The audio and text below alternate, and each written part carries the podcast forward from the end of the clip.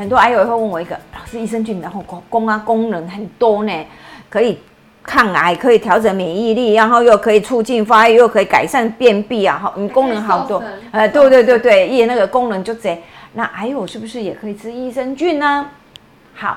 我要特别讲一下，如果你是已经治疗完毕，那你的本身现在白血球免疫力的功能是回到正常值的时候，OK，没有问题。